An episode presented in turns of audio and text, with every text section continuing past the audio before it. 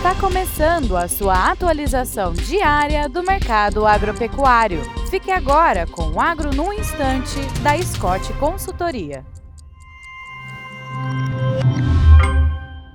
Olá a todos que nos acompanham, bem-vindos a mais uma edição do Agro no Instante.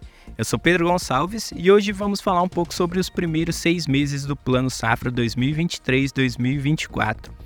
Nesses últimos meses, né, o setor agrícola foi impulsionado pelo Plano Safra 2023-2024, que teve bastante debate no ano passado ainda se o crédito disponibilizado seria o suficiente para realmente impulsionar o setor, e ele registrou já um montante de 249 bilhões de reais em crédito rural familiar e empresarial utilizado.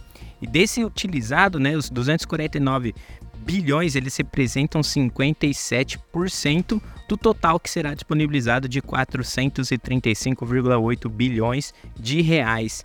Dessas cifras, né, 364 bilhões vão ser destinados, alocados aí para os médios e grandes agricultores e já foram consumidos aí praticamente metade desse total.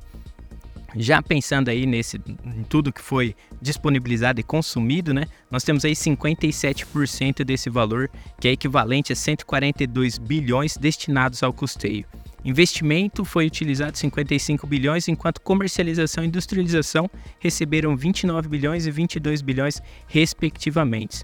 Se a gente olha aí para uma categoria específica, né, como eu havia falado, da agricultura empresarial pelo programa, né, que é destinado aí aos médios e grandes produtores, já foram consumidos 59% do crédito total disponibilizado, aproximadamente ali 214 bilhões. Esses números destacam realmente a movimentação intensa desse setor, né, da agricultura, que movimenta a economia do nosso país.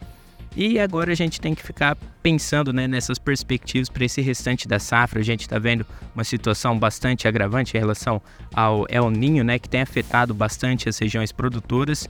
E vamos ver aí se esse crédito vai conseguir alavancar as produções produtividades que devem ser impactadas por esse fenômeno climático.